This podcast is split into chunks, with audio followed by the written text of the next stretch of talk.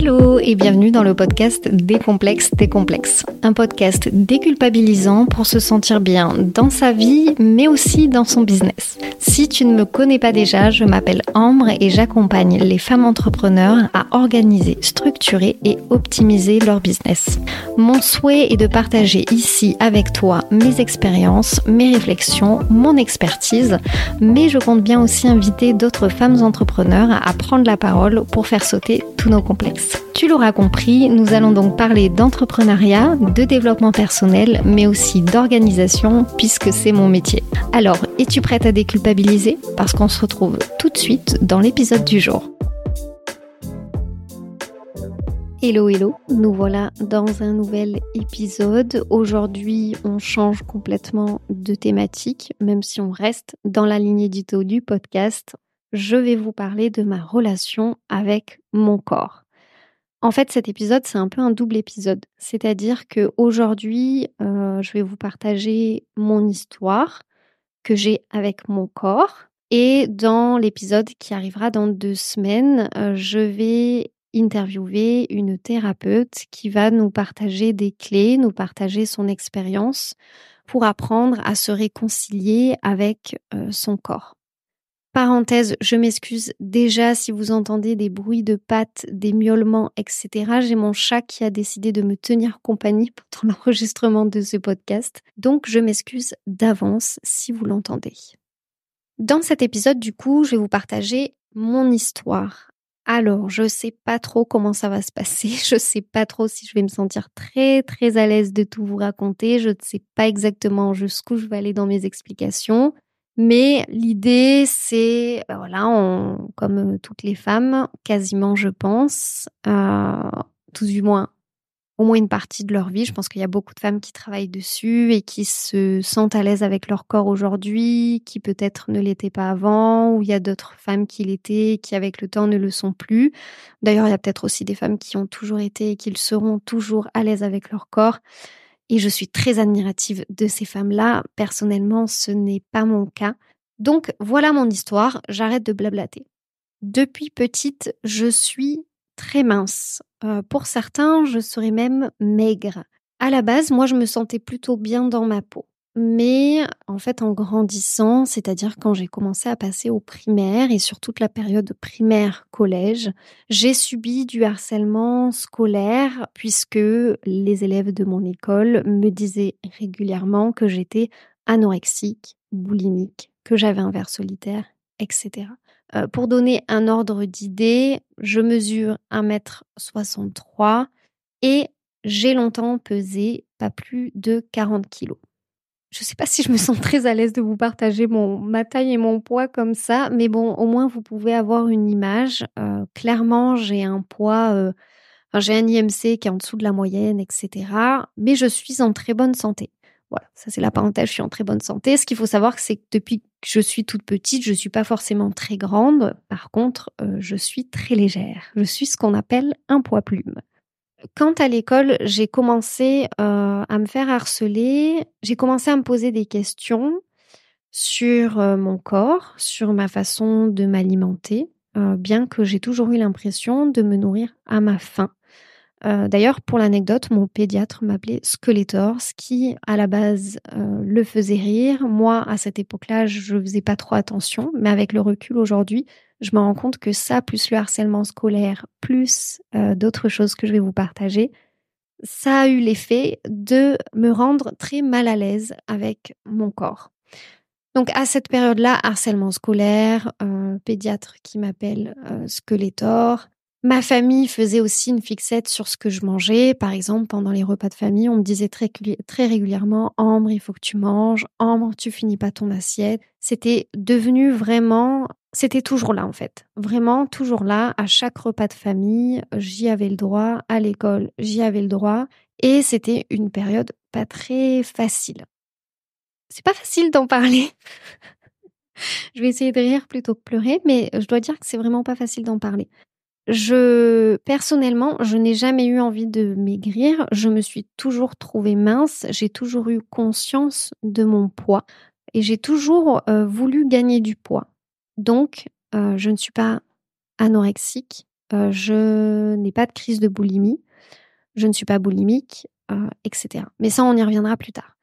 Donc, primaire, collège, ça se passe comme ça. Au lycée et pendant mes études supérieures, je fais face à deux teams à peu près. La team euh, je suis trop maigre, je mange pas assez, et la team euh, j'ai un corps de rêve. Et certaines femmes, certaines filles me disent qu'elles adoraient avoir, qu'elles adoraient avoir mon corps, voilà, je me rappelle souvent qu'on me disait que j'avais un corps de, top modèle, de danseuse classique. Enfin, vous voyez quoi, le genre de corps qui correspond très bien au dictat de la société, surtout à cette époque-là. Donc, voilà, c'était un peu le cul entre deux chaises. Soit j'ai un très beau corps, soit mon Dieu, je suis trop mec, je suis anorexique, boulimique, ça ne va pas du tout. Ce qui fait qu'avec le temps, en fait, et même euh, quand je suis devenue euh, adulte, du coup, j'ai des blocages qui se sont créés je pense que peut-être inconsciemment, euh, je ne mangeais pas beaucoup.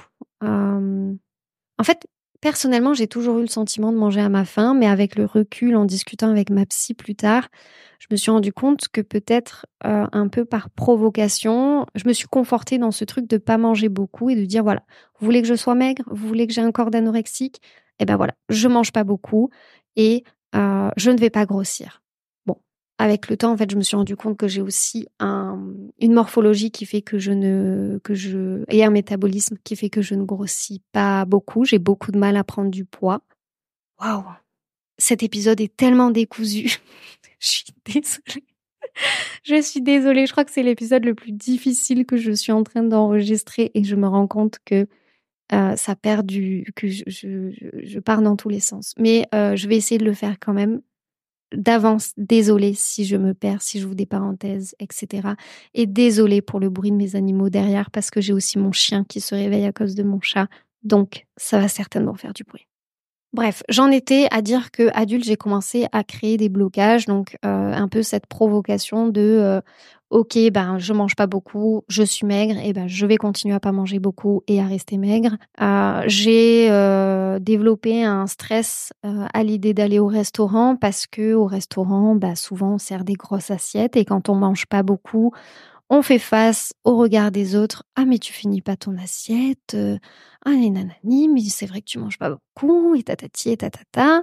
Si vous voulez que je vous donne un exemple, je me rappelle d'une, d'un été où je suis allée en vacances dans les, dans les Landes. On avait rendez-vous avec des amis pour euh, faire un brunch. J'adore les brunchs. J'avais hyper faim quand on part euh, du Airbnb.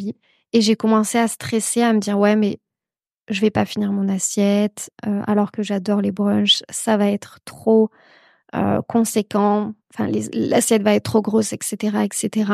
Euh, ce qui a fini par faire que une fois qu'on m'a servi mon assiette, j'ai commencé à avoir la nausée, à me sentir hyper mal et à ne plus avoir envie de manger.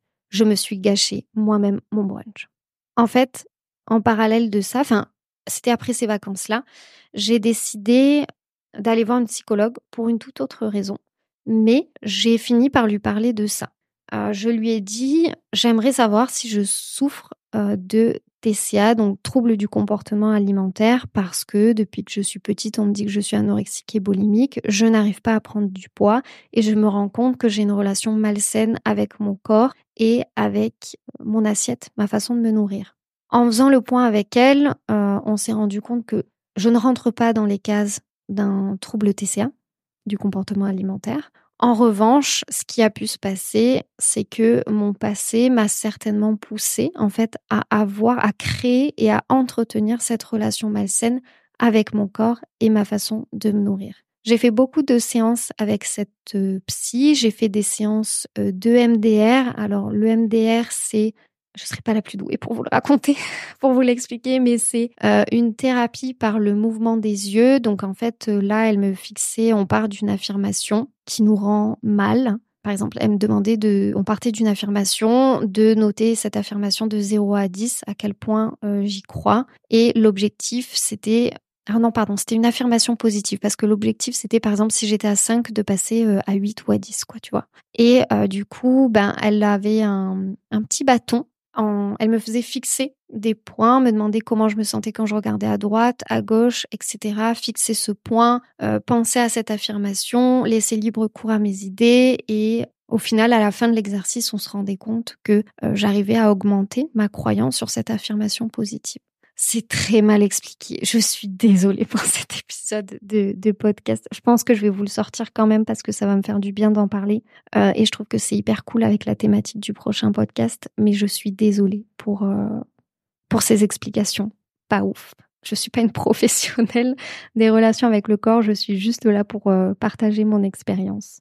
Enfin bref. Donc j'ai fait toutes ces séances euh, de psychanalyse. Euh, je suis également en parallèle sortie d'une relation toxique. J'en parlerai, je pense, dans un prochain épisode qui sera pas non plus facile à enregistrer. Euh, mais je pense que j'en parlerai dans un prochain épisode. Ce que j'aimerais dire aujourd'hui, c'est que cette relation était toxique pour plein de raisons, mais il y a quelque chose qui m'a marqué par rapport à mon poids. Alors je n'ai plus la phrase exacte en tête parce que ça fait un moment, mais je sais pas si vous voyez quand tu prends un bain en couple.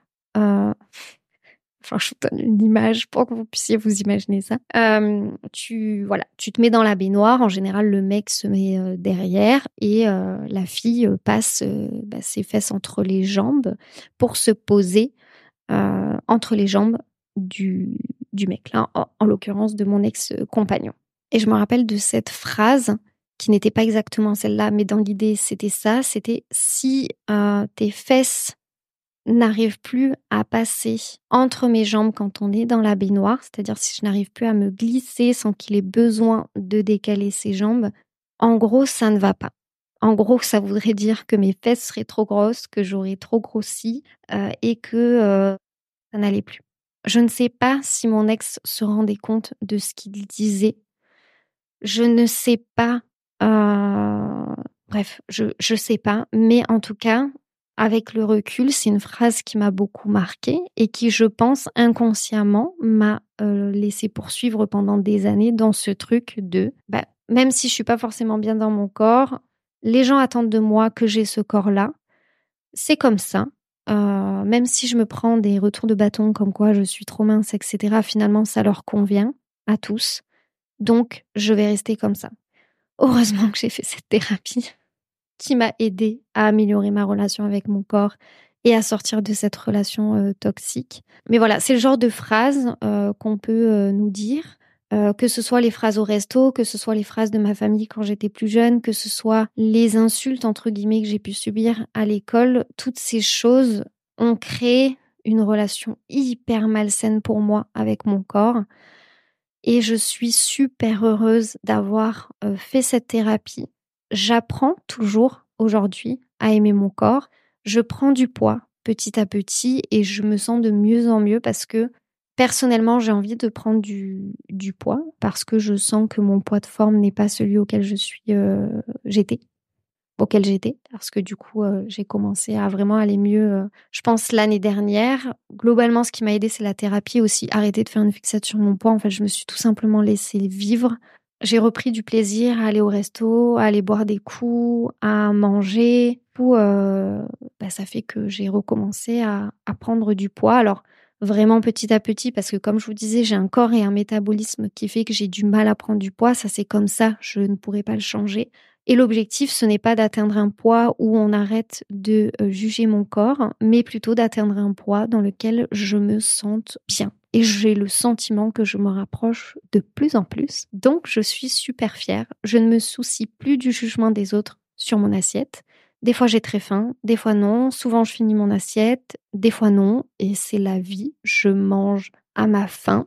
Voilà, je prends plaisir à manger euh, certains plats. C'est sûr que s'il y a un plat que j'aime pas trop, bah, je vais pas kiffer de ouf, donc je vais pas me resservir une deuxième assiette, mais, mais je retrouve une relation euh, saine et normale avec mon corps et avec ma façon de, de me nourrir. Si je fais cet épisode aujourd'hui, c'est parce que c'était important pour moi de vous partager mon histoire. Euh, déjà parce que je pense qu'il y a beaucoup de femmes maigres, minces, peu importe comment on les appelle, qui ne sont pas bien dans leur corps, ce n'est pas quelque chose qui est réservé aux personnes en surpoids. D'ailleurs, on peut aussi être mal avec son corps par rapport à la forme d'une partie de son corps. Moi, j'ai eu un gros complexe sur mon nez, j'ai un complexe sur mes cernes. Enfin bref, j'ai plein de complexes. là, j'ai surtout parlé de ma relation avec mon corps, mon poids, parce que c'est ce qui m'a le plus, ce qui a été le plus difficile pour moi à, à guérir et à appréhender tout au long de ma vie jusqu'à aujourd'hui. Mais voilà, c'est pas quelque chose qui concerne que les femmes en surpoids. Ne vous, vous dites pas parce que vous croisez une femme dans la rue qui, selon vous, a un corps de rêve, que elle tout va bien dans sa vie, que que forcément elle se sent bien dans son corps, elle a confiance en elle, etc. C'est faux et il y a des personnes qui préfèrent les personnes avec des formes, d'autres personnes qui préfèrent les personnes plutôt filiformes. Il faut de tout pour faire un monde et personne n'a aucun complexe. Donc si je peux t'aider aujourd'hui en partageant cette histoire, à mmh, décomplexer ou peut-être voir les choses autrement ou réfléchir à toi, quelle relation tu as avec ton corps. C'est le, c'est le but. Je répète, c'était important pour moi d'en parler, même si c'était un épisode très difficile. Je pense que vous l'avez entendu à tous mes bégaiements, etc. Mais c'est 100% euh, sincère, très inconfortable, mais je suis contente de l'avoir fait là en arrivant à la fin de l'épisode. Je pense que je vais détester monter cet épisode, mais j'ai quand même hâte de le sortir pour que tu puisses l'écouter.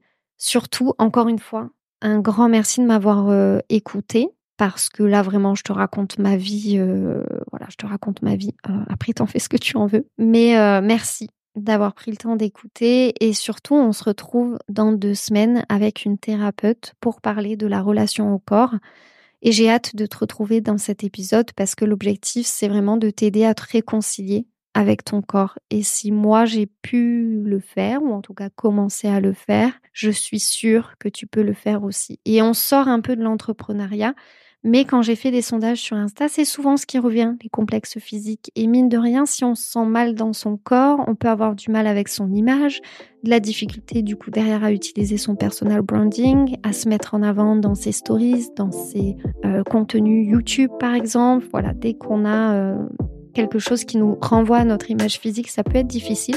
Donc, je pense qu'il y a quand même un lien entre la relation qu'on a avec notre corps et l'entrepreneuriat. Sur ces derniers mots, encore un immense merci. On se retrouve dans deux semaines pour cet épisode avec une thérapeute pour se réconcilier avec son corps.